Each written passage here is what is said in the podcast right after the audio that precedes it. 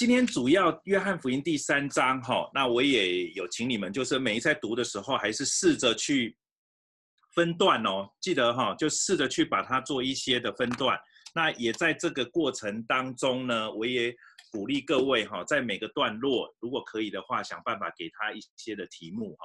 那你能给出一个，就是主要你觉得这一段在讲什么？其实你也就对于这一个段落的理解。其实就会比较清楚，哈，那这个是真的哦，就是你有时候写不出来，你不知道怎么写，其实是因为你对于这个段落的主题你还没有掌握的那么清楚。可是，一旦你把它掌握清楚，其实你是可以写得出来的。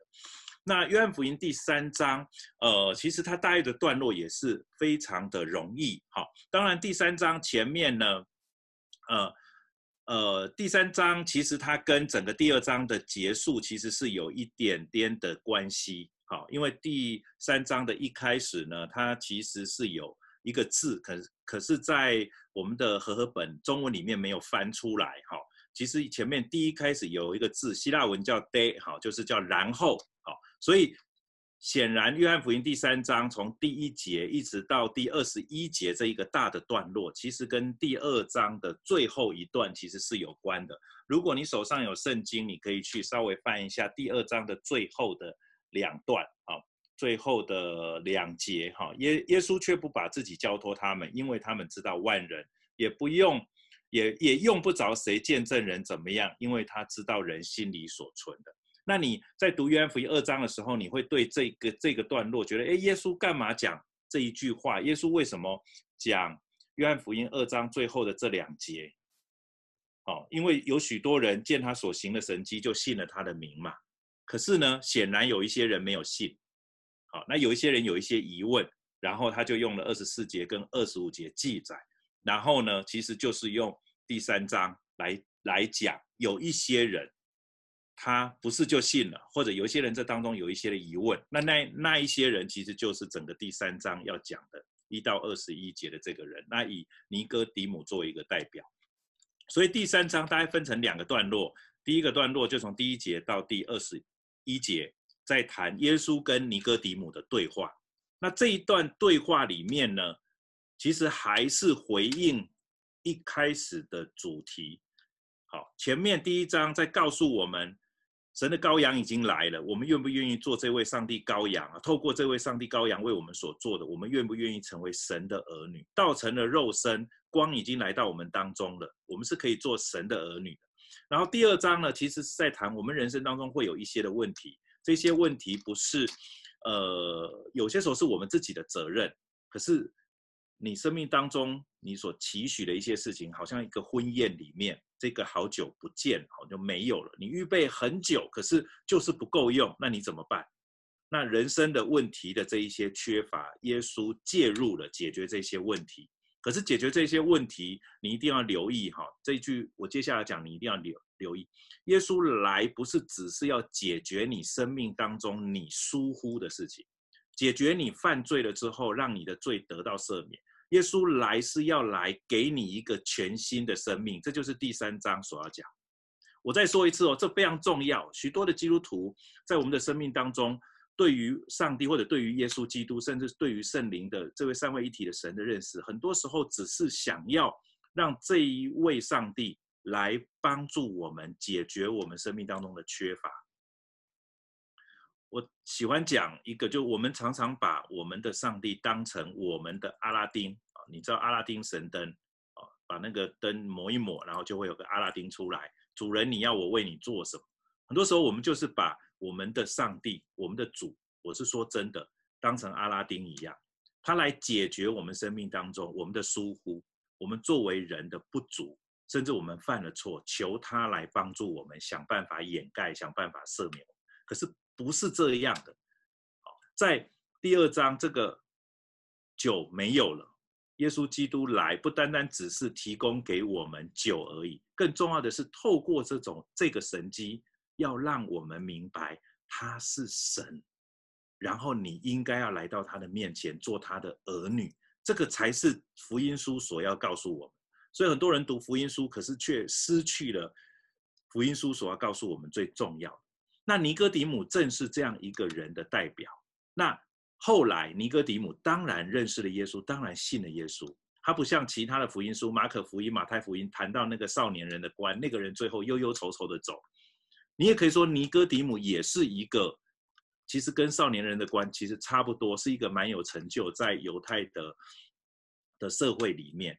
可是尼哥底母的确透过耶稣所讲的，他后来当然接受了耶稣基督，甚至在耶稣基督安葬的时候，他还为耶稣基督预备了一些一些香料，这样子。OK，好。那你可以看到，其实尼哥底母在其他其他的经文当中也出现，可是真的，我觉得在这里，呃，透过尼哥底姆这个法利赛人，这个犹太人的官，今天的信息其实非常重要哈。所以他第三章的一开始，他就说，然后有一个法利赛人，然后他名字叫做尼哥底姆，是犹太人的官。好，那尼哥底姆的意思呢，其实他是一个叫做领袖。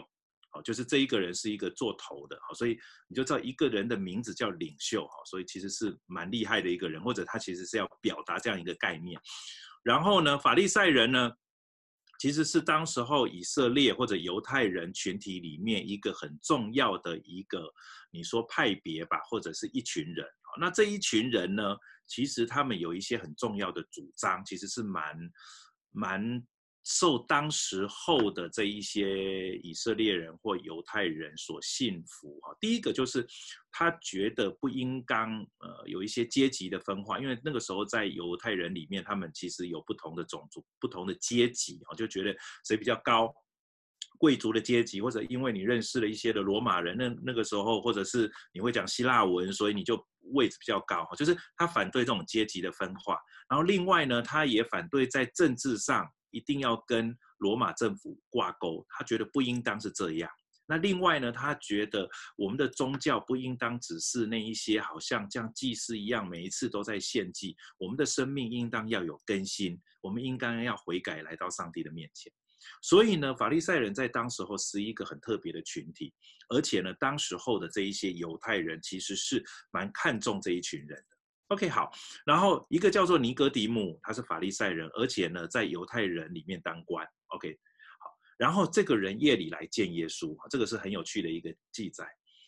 为什么不白天来？为什么要夜里来？那当然有很多的解释，哈。那我觉得一个比较合宜的解释，有人是说啊，因为他不好意思或者什么，我觉得也可以。可是我觉得有一个解释让我觉得蛮不错的，哈，因为他白天要上班嘛，哈，他是犹太人的官，所以他唯一有的时间就是夜里，我觉得蛮好的，就是很很单纯，他就是来见耶稣。可是呢，他对耶稣所说的话，却是耶稣在这一个段落当中所要告诉我们一个很重要，也是今天的一个很重要的主题。哈，他问耶稣说：“拉比，拉比就是对老师的一个称呼。”哈，他说：“我们知道你是由神那里来做师傅的。哦，就是哎，拉比，我知道你你是由神那里来，好像上帝派你来的，来教导我们的。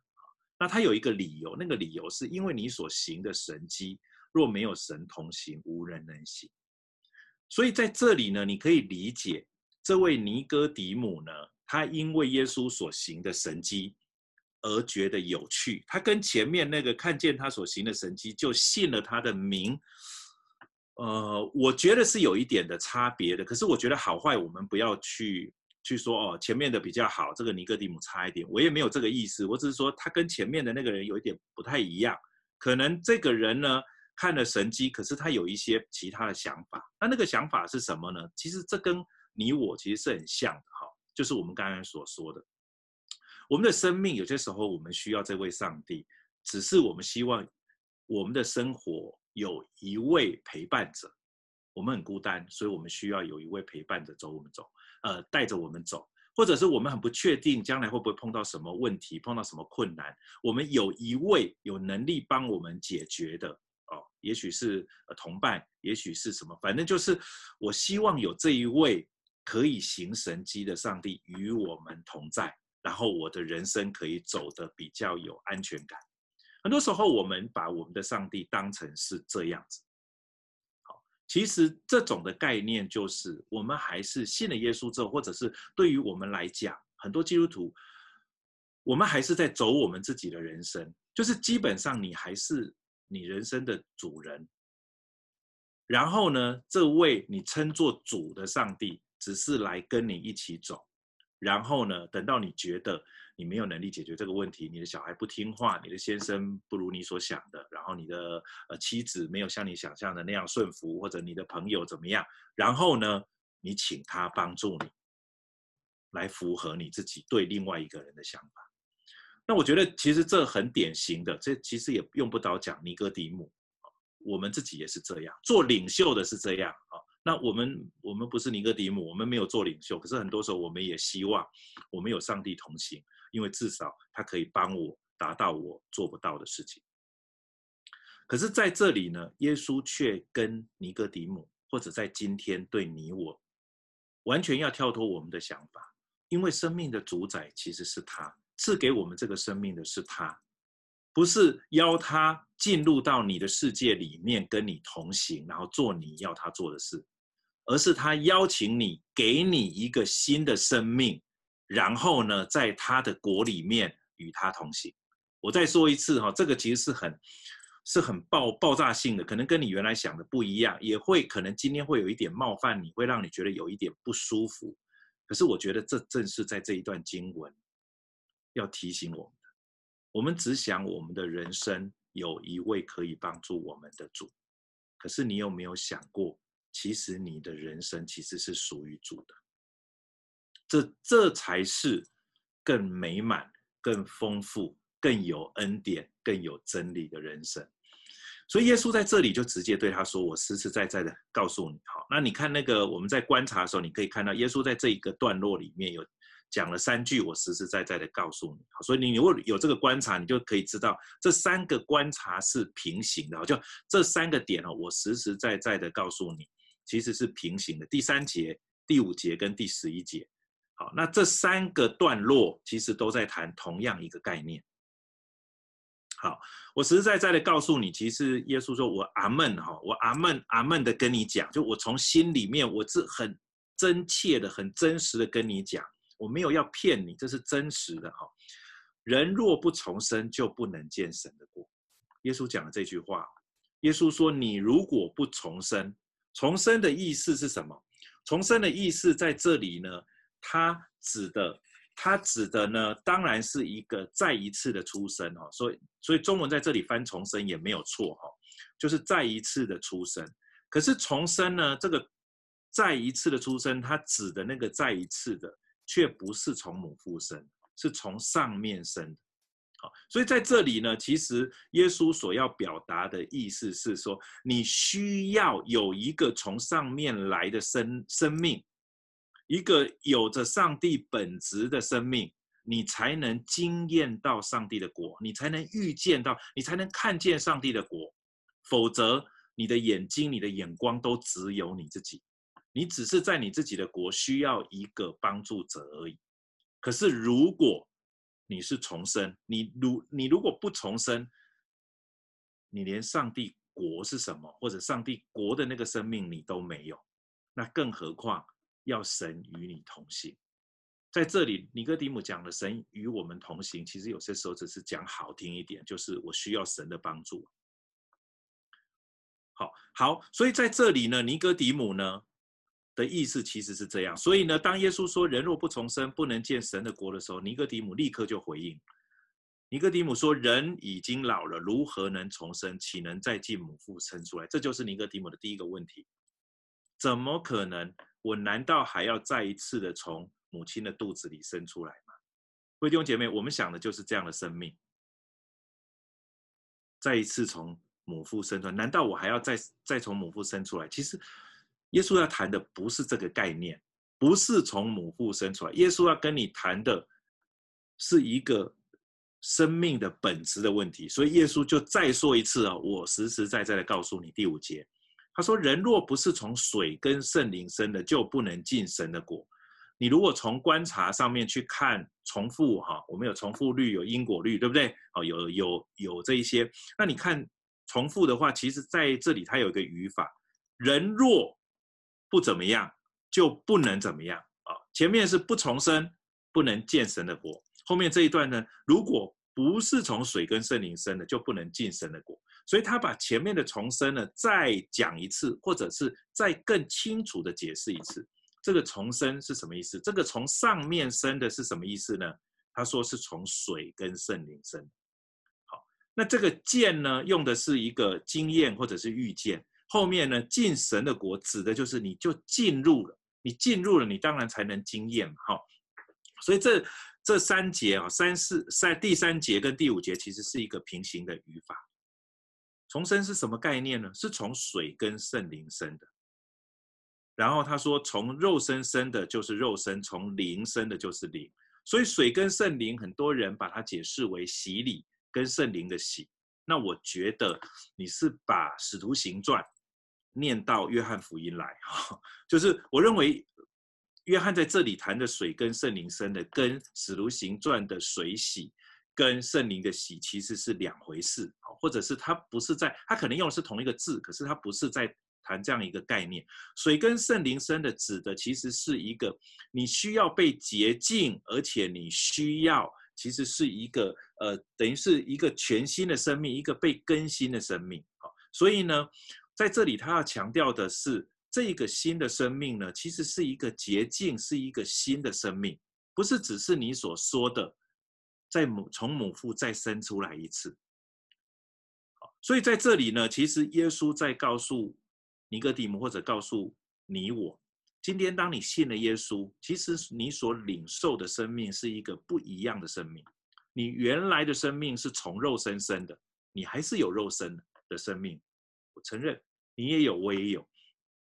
可当我们今天成成为一个基督徒，你一定要理解，你就是从水跟圣灵生的。这个水代表了耶稣基督已经洁净了你所有一切的罪，所以你不要再自我控告。若还有没没有认的罪，在上帝的面前你就认罪，在耶稣的面前你就认罪。神是信实公义的，必要赦免洗净你的罪，哈，一切的不义就过去了。所以在这里呢，有一个很重要的一个概念，它在提醒我们，我们每一个人现在的一个生命，其实我们是被耶稣基督所洁净的，而且呢，我们的生命正在做一个更动或者一个更新。有圣灵工作的，你的生命就会改变，就会更新。有很多人在意被呃圣灵充满，有一些现象，你会说方言，然后你会有异象，然后你会做异梦，你可能会做一些什么事情，你有医病的恩赐。我在说这些恩赐很好，可是有重要的一件事情是，我认为当你里面有圣灵的时候，你的生命是会更新、会改变，圣灵会结果的。好不不不不一定，你九个果子都都完美都有，可是你会慢慢的，你会发现你会朝向那圣灵的果子，你会结出这样一个生命，你会更谦卑，然后你会愿意被指教，你会愿意顺服，你会愿意聆听，甚至你会愿意去面对困境。好，那我觉得这个是水跟圣灵，所以这也是领受一个新的生命。那原因是因为什么？因为你已经在神的国里面，在神的国里面，你有重生，你有水跟圣灵生的，你当然就看见上帝的国，而且呢，当然也进入了上帝的国。好，所以他在这里谈的一件事情是这样。所以第七节，耶稣再说，他是一个命令哦。他说：“你们必须什么？重生。”各位亲爱的弟兄姐妹，各位基督徒，你们必须重生。这是很重要的一件事情，我们必须重生。然后耶稣再次的说：“不要以为稀奇。”他说：“风随着意思吹，听见风的响声，不晓得它从哪里来，往哪里去。”他用风做一个比喻。风它有它自己的意思，对不对？你大概知道风从哪里来？你是因为现在我们可能有一些气象的一个报道，或者你有一些物理学的知识。可是它是在告诉我们一个概念，就是说。你可以使用风，或者你可以经验风，你也可以在那里被风吹，甚至你也可以使用风力来做一些的事情。可是问题是，其实对你来讲，你没有办法掌管这个风，它有它自己的意识。可是它要告诉我们一个很重要的是，你从圣灵生的也是这样。你可以经验圣灵，你也可以好像去去认识圣灵。可是圣灵是圣灵有他自己的主权。所以他在这里是要表达这样子的一个概念。好，那尼哥底母就问他说：“怎能有这个事情？”因为所有的人很多时候都以为圣灵是可以掌握的。我怎样，我就可以被圣灵充满；我要告诉各位弟兄姐妹，没有办法的。如果圣灵是神，神有他自己的主权跟意志，是你要顺服他，不是他要顺服你。所以用风来比喻是让我们理解这件事情。所以对尼哥底母来讲，他就觉得很疑惑，怎么可能有这件事情？然后耶稣就有一点。有一点在反问他：“你不是以色列人的先生，你不是做官吗？你不是叫做领袖吗？你不是法律赛人吗？大家都觉得你很棒，你怎么还不明白这件事情呢？”我实实在在的告诉你，第三次喽。他说：“我们所说的是我们知道的，我们所见证的是我们见过的。”耶稣在这里当然代表了，呃，当然在这里有。谈哦，这个指的是三位一体的神，好，或者是耶稣所代表的是他跟他的门徒，我觉得这两个解释都不错。OK，好，他，但是我觉得如果谈的是三位一体的神，我觉得会比较好，因为他在后面谈说，你们却不领受我们的见证。他说，我对你们说地上的事，你们尚且不信，若说天上的事，如何能信呢？简单来讲，他在谈，他是从天降下，他是从天上来的。那我在地上跟你们讲地上的事，你们都不信。那我从天上来跟你们讲天上的事，你们怎么能信呢？他要告诉你们，我是从天上来的，好，我是依旧在天的人子，没有人升过天。他在这里谈了这样一个救恩，他要叫我们一切信他的都得永生，这是第十五节。那当然第十四节他插入了一句，就是他。试图透过摩西在旷野的经历，让这一群人可以明白，或者是让尼哥底母这个犹太人、这个以色列人可以明白，讲摩西在旷野怎样举蛇。好，那发生了一件事情，因为他们在旷野的时候被蛇咬。OK，那所以在那个时候，摩西就做了一个铜蛇，然后凡仰望看那个铜蛇的，他就活了。好，那他在谈的就是这样，你如果不看这个蛇，你就死了。所以他在这里把人子跟那个铜蛇作为一个连接，好像一个医治，好像一个拯救。好，他说人子也必照样被举起来。当然，这个跟后面的定时架其实是有是有一点点隐含的隐喻在里面啊，比喻的喻啊，隐喻在里面，就是人子也被照样举起来，凡仰望他的就得生命，就是你愿意信他的，你就得生命。在当时候被蛇咬。你就不至于死，在这个时候，你因着犯罪，然后要进入死亡。可是因着你愿意相信、仰望这位被举起来的人子，指的就是耶稣自己。然后呢，叫一切信他的都得永生。好，所以在这里呢，整个一到十五节，它就是这样子的一个一个脉络。然后我尽可能的嘛，把节跟节之间的关系把它讲清楚。好，然后用我实实在在的告诉你。来做这个三段，一到二是问答哈，这个人夜里来问耶稣，然后三五十一就是耶稣的回答。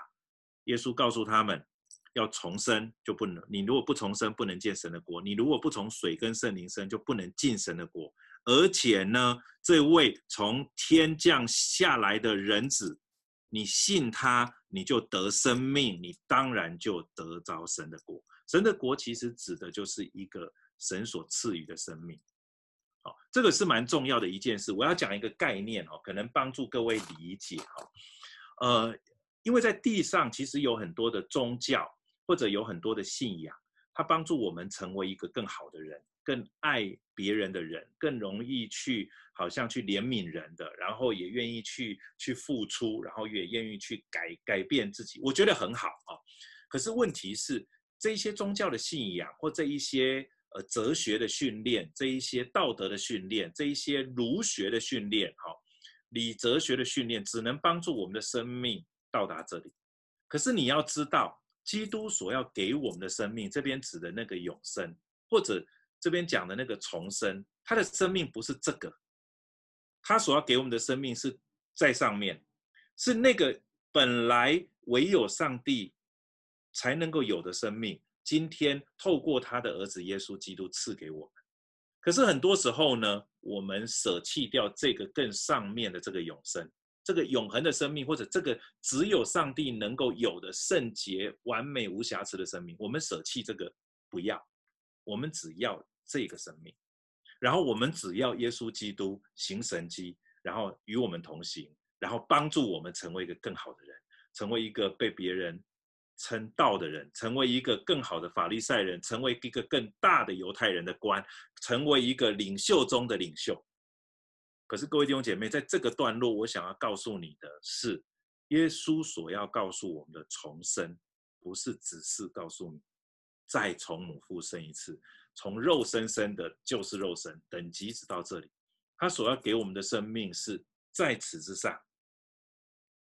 你有了这样一个生命，自然你还是有这个肉身生的，你这个生命会受这个上帝所给你的生命的影响，以至于。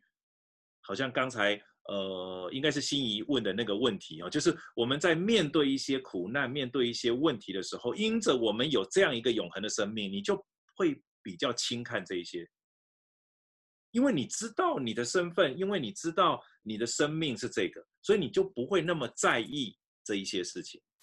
OK，我想这个段落我们先停到这里，有没有一些的问题？如果可以，我可以回答一个问题或者是两个问题，好不好？我先停在这里。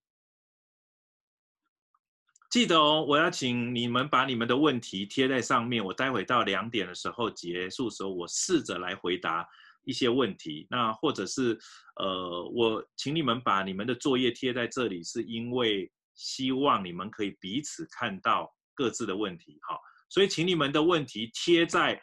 给所有人，所以不要跟不要害怕跟我们分享你的问题，然后也不要觉得啊，你这个问题会不会被别人笑？哈，不要害怕，就是把它贴出来，然后你试着回答别人的问题，然后你也就是可以在这个当中，我觉得也是学习。OK，好，刚才有人想要问问题，对不起，来，请说，把麦克风打开。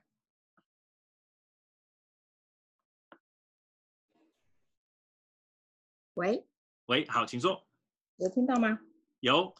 哦，对不起，我想请问一下，说那个第第三章那个十三节，除了从天降下，仍旧在在天的人子，没有人升过天。对，什么叫人就在天的人？人就在天的的人子，当然，在一个我们现在比较容易解释的，其实就是他是完全的上帝，也是完全的人。就基本上呢，耶稣基督，他可以在天，他也可以在地上，他随时可以这样做。他意思说他已经降下了，可是他还在天上。呃，对，他可以这样做，因为他是神。他指的是他的身份，他同时可以这样，他也可以同时那样。哦，是，对，哦，就是说，我觉得在这个我们会有一点困惑，可是问题是，因为他是神，嗯，只有他可以这样做，我们没有办法。那他就在讲是这位神已经道成肉身，是。对不对？那他已经到了，也顺便回答刚才也有人问的，那耶稣的道成肉身的意涵是什么？是这位他可以在天上，他可以不要受人身体的限制，可是他甘愿成为人的样式来拯救我们。我用一个比喻哈，这个比喻可能你有点不是那么的舒服，但是我觉得差不多可以这样子哈。我喜欢用那种。有一点可能会让你不太舒服，那种感觉就好像你是人好了哈，然后呢，让你成为蟑螂，为了要去解救蟑螂，你听得懂我意思吗？嗯，懂。就基本上是这个意思哈，就是我我觉得在这个其实嗯，人的爱也也透过这个其实正在向我们显明，他是上帝，可是他愿意道成为肉身，受受肉身的这个限制。影响，然后呢？可是这就显明了他的爱。OK，好，所以我想简单的回答你的问题。谢谢。OK，好，那我们就继续下来喽。好，这个段落其实不会太难，因为后面第十六节其实是我们非常熟悉，基督徒或者是你可能还是慕道友，不知道。可是这一段经文你会非常熟。可是很多时候你读这一段的时候，你会不会把第一节到第十五节放在这个段落的前面？你要知道他在讲第十六节的时候，前面有一到十五节这个背景。简单来讲，他是耶稣回答说，其实从第十节就开始讲。第十六节只是耶稣回答说的下半段而已，因为尼哥底母问他说：“怎么会有这件事情？”因为对尼哥底母来讲，很多时候我们只想要的是我们去守律法，我们按着对他的角度，对尼哥底母，我们试图去揣摩他。对他来讲，他就是规规矩矩、本本分分的做一个犹太人，按照犹太人怎么做官的规矩。按照犹太人怎么敬拜的规矩礼仪，然后想办法在这个当中，然后做一个更好的人，以至于好像上帝与我们同在。可是耶稣在这里在告诉他一个不不不，你要你要得着上帝所给你这个生命，不是因为你一直遵行这一些律法，不是因为你是更好的法律赛人，更做更多人的领袖，更好的官，而是因为。灵进到你的里面，是耶稣基督的救恩进到你的里面，是因为真理进到你的里里面。只有真理进到你的里面，耶稣基督的救恩进到你你的里面，你才能看见上帝的国。上帝的国不是你靠着你自己的能力跟行为可以进入的，可以看见。所以尼哥底母其实很怀疑，怎么可能有这样的一个事情呢？可是呢，耶稣基督告诉他，没有，没有。你还明不明白这件事情吗？你既然是以色列人的先生，你应当要明白这件事情。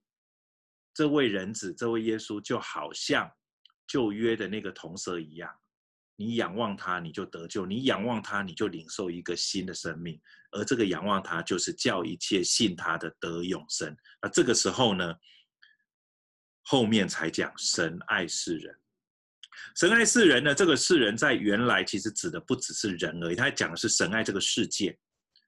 留意哦，神爱这个世界，没错，神爱这个世界，神恨恶这个世界里面的罪恶，可是神爱这个世世界跟这个世界里面的人，然后爱这个世界或这个世人到一个程度，把他的独生子赐给这个世界的人。然后叫这些信他的是谁？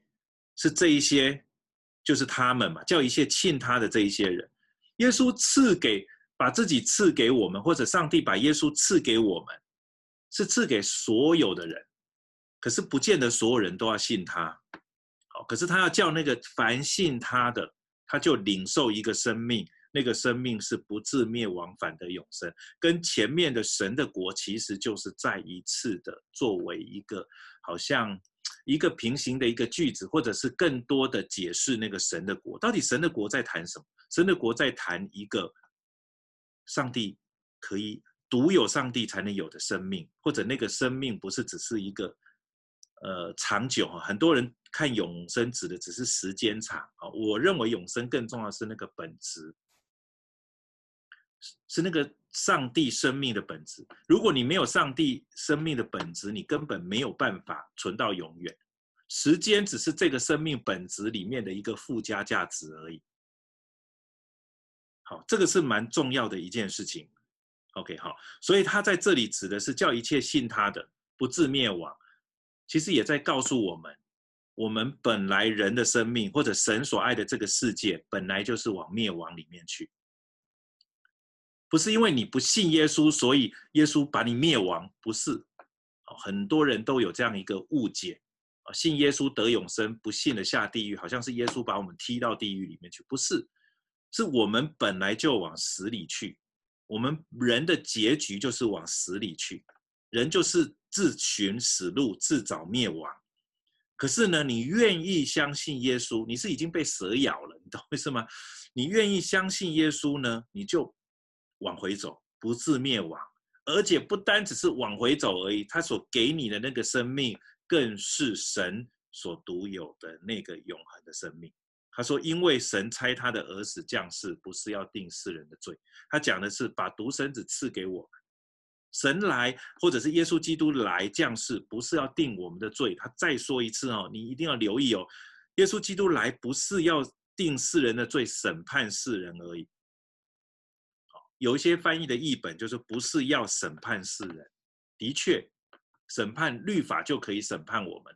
可是耶稣来不是只是颁布一个律法而已，耶稣来是要完成这个律法。因为律法是要叫人知罪，以至于人知道没有办法靠着自己得救，所以呢，人就发现自己有罪嘛，需要被救，所以他就会找方法。最后他用尽各种方法，没办法，他才会去找耶稣。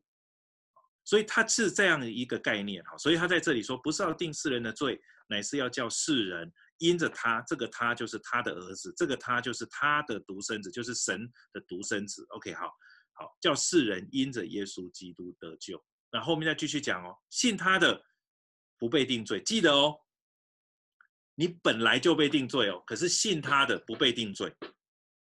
然后不信的人罪已经定了，这里就有讲，因为他不信神儿子。呃，神独生子的名，然后第十九节又回到前面谈光，光来到世间，世人因自己的行为是恶的，不爱光，反倒爱黑暗，定他们的罪的就是在此，因为他们爱黑暗，他们宁可活在黑暗里面，他们不晓得哈，他们觉得好像被光照，他一定死，没有哈，有时候显明罪，反而是我们可以活。你讲了一个谎啊，很小的时候我们就很清楚，你讲了一个谎，你要说更多的谎来圆这个谎。可是真的时候是什么时候你才肯能够被解脱哈？真的能够就是真的被原谅，或者真的把承认自己的错，然后被原谅，你才能够得着真的解脱。我觉得这种我从小就在经历这种。就很怕被别人看见，很怕被别人知道，一直到最后不得不被逼出来了。哎，反而因为这样子而轻松了。所以他在这里在谈的是，如果这个光来，请你不要躲在黑暗里面，不要再继续爱那个黑暗。你一会因为爱那个黑暗，最后你被定罪。定他们罪不是这个光，定他们罪是你想要继续在黑暗里面。他说：“凡罪作恶的，便恨光，并不来救光，恐怕他们的行为受责备。所以在这里呢，你可以应用什么？各位亲爱的弟兄姐妹，我们都会有软弱，我们都会有问题，我们都会有困难。可是，在这个软弱当中，我们的行为也会出问题。可是这一些呢，你愿不愿意因着耶稣基督的光照，在你所得罪的人上面，在你所得罪的一些事情上，你愿不愿意？”寻求他的原谅，或者真的就跟他讲说，很抱歉，我那个时候真的说了一句不该说的话，做了一个不该做的事。如果可以的话，请你原谅。可是当你愿意试试看的时候，你如果说经文都要应用的话，我觉得不单只是好像靠着耶稣，好像我们的罪得赦免。有很多人很讨厌基督徒，就是基督徒犯了罪，然后就只跟上帝认错。可是那些被基督徒冒犯的人，常常受伤害，可是他们得不到基督徒向他们道歉。那我觉得在这里，我们是是可以因着上帝所给我们这个生命，你知道你被上帝赦免，上帝都愿意赦免你，然后你真的去寻求他他的原谅，他不赦免你那是他的问题，可是你真的就向他认错吧。好，我觉得在这里其实是可以一个很直接的一个应用。他说：“行真理的必来就光。”要显明他所行的是靠神而行，所以他在这里在谈的一个概念是：你愿不愿意？你如果觉得你在真理里面，那个叫做尼哥底母的你跟我，你愿不愿意来到光的面前？这个是蛮重要。那当然呢，有人会说哦，因为行真理来就光，所以前面呢，这个人夜里来见耶稣哦，OK，然后做一个。呃，对比我觉得也很有趣哈。前面是在夜里来见耶稣，可是他在这里讲的是，你虽然夜里来见耶稣，可是你见着真正的光，很有意思哈。就是我我觉得在这个段落当当中一到二十一节，那我觉得在这个段落当中，其实就在提醒我们哈，就是一方面再次的去理解我们所领受的生命。是一个全新的一个，跟你过往那个肉体生的那个生命是完全不一样的，是从水跟圣灵生的，是耶稣基督所赐给你，是一个被洁净过，而且是一个呃神独有的那个生命。虽然他还没有办法，你现在还没有证明，没有办法证明永生。我必须要跟各位基督徒讲，我们一样会死亡，可是有一天，因着我们相信耶稣基督，因着你跟我同样仰望这个被举起来的人子，有一天，我再说，死亡会将你我分离。可是有一天，我们在永恒当中，人就会相见，因为他说叫一切信他的都得什么？你跟我一起说永生。你有永生，我也有永生。而因为我们有这个永生，有一天我们会在天上再次的相遇。这是我觉得实在是一件太美好的事情。OK，我想我先停到这里。这个是一个大的一个段落，在这里哈。那我。我通常给他一个小的标题。我过去的这个，呃，在过去的这个礼拜，呃，在前一个礼拜在跨上面，我有特别谈这这一这一段。那我给他一个名字，只是为了要让在跨上面听到的人更明白我要表表达的，我就用奇异恩典这个名字来做这一这一个章节的一个题目。那我要强调是那个可以再活一次的恩典，不管你原来的生命是一个什么样子的生命。可是因着这个被挂在上面的人子，你可以领受一个不一样的生命，跟你现在的生命完全不一样。我再说，那是天跟地的差别。许多人一辈子要求的就是这样一个生命，可是你因着挂，因因着仰望那位挂在上面的人子，你的你的生命是在这里。我要说，那是完全不一样的两个层次。好，有没有问题？如果没有，我就要继续下去喽。有个有问题，我们就赶快问。好，那我就下去喽。好，那二十二节是另外一个段落。那你从上面你也可以很清楚的知道，它就这是以后啊。所以我想应该到第三章，你们对于分段就会越来越清楚了。那我通常不会把十六节到第二十一节分成一个段落，因为它是第十节到第二十一节是耶稣讲话当中的一部分，所以通常这个是一个我会把，如果要分段呢，我顶多会把一到八，然后十到二十一分成一个段落，然后二十二节开始到二十四节，呃，到结束三十六节分成一个段落。好，那当然二十二到三十六这中间还可以做一些细分，哦，二十二到。二十四可能再谈一个主题，二十五到三十再谈一个主主题，最后三一到三六是另外一个，可能是作者在谈的。OK，好，那我们来看谈二十二，我们先来谈二十二到二十四这个一个比较小的一个段落。他说这是以后耶稣和门徒到了犹太地，在那里居住施洗。好，那这里有两个不一样哦，另外一个对比在这里哈，记得观察的时候也要观察对比，对吗？OK，那。除了有重复，还有对比，好，还有因果。来，再来呢？约翰在靠近撒冷的哀嫩施洗，好，在这里你看两个施洗，耶稣跟他的门徒在犹太施洗，然后呢，约翰在靠近撒冷的哀嫩也施洗。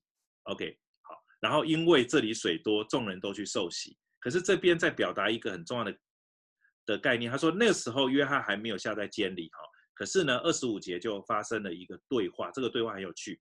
他说：“约翰的门徒和一个犹太人辩论洁净的礼，因为那个时候，呃，施洗约翰这边的约翰指的是施洗约翰哦，OK，跟写约翰福音的使徒约翰不一样哦。好，好，然后约翰的门徒和一个犹太人在辩论洁净的礼，就来见施洗约翰说：‘拉比，从前同你在约旦河外，你所见证的那位，现在在施洗，众人都往他那里去了，对吗？’好，那约翰就再说一次哦。”若不是从天上赐的，人就不能得什么。我曾说，我不是基督，是奉差遣到他面前的。然后呢，你们自己可以给我做见证。在这里呢，从二十七节，然后呢，一直到三十节，甚至三十一节，都在表达一个概念，就是天上跟地下，有没有？耶稣所带来的是天上，就跟我刚才谈的那两个概念是完全不一样。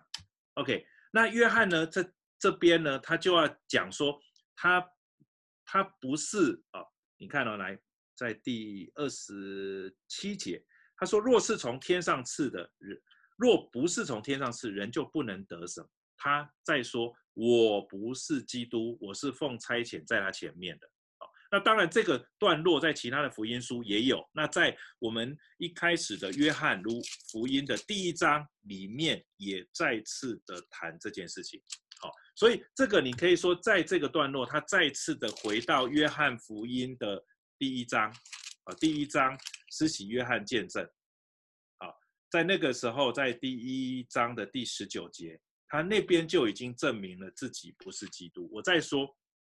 还是有许许多多的人把施洗约翰当成是基督，可是他不是，他只是奉差遣在他前面来的。然后他这边呢，也再把第二章再提了一次。他说娶新妇的就是新郎。记得第二章在谈婚嫁，在谈喜宴，他在谈的是娶新妇的就是新郎。好这也是为什么我把在那一段我就说耶稣说，其实那不是我结婚的时候哈，我其实是跟第三章其实是有关，因为我在那个时候没有说这么多，但是我在让让你知道那跟上下文其实是有关系的。然后呢，这个段落有一段常常会被引用，就是第三十节，他说新郎的朋友站着，听见新郎的声音就甚喜乐，故此我这喜乐满足了，他必兴旺，我必衰微。当然，施洗约翰在这边讲的是他是基督，我指的是他自己。可是今天呢，我也要告诉各位弟兄姐妹啊，各位朋友，也许我们有机会未来成为教会的带领者、领袖，或者是小组长。我不晓得你的教会的体制是怎么样，甚至带领别人信仰的人，请你一定要留意一件事情：我们传扬的、所传的，真的不是只是一个。肉体的生命，很多时候我觉得教会啦、基督徒，甚至有一些牧者，我们一直用在谈比较宗教型的一种生命，一种比较是好像，就是我觉得就是一种比较道德型的一个生命。可是我我在说哈，我们上帝所要给我们的生命是另外一个，而这个生命只有耶稣基督才能够给你。我们千万不要依我们自己的教导，想要帮助弟兄姐妹。你能够帮助弟兄姐妹的只是这个生命而已。可是真的能够让他们的生命得着改变，很多时候他这里卡住，不是要更多的意志，或者甚至你去逼他用各种的方法，更多的操练，更多的教导。很多时候我们都一直花时间在这里。可是，请你一定要留意，弟兄姐妹真的需要的是这里的生命。对不起，讲太多话。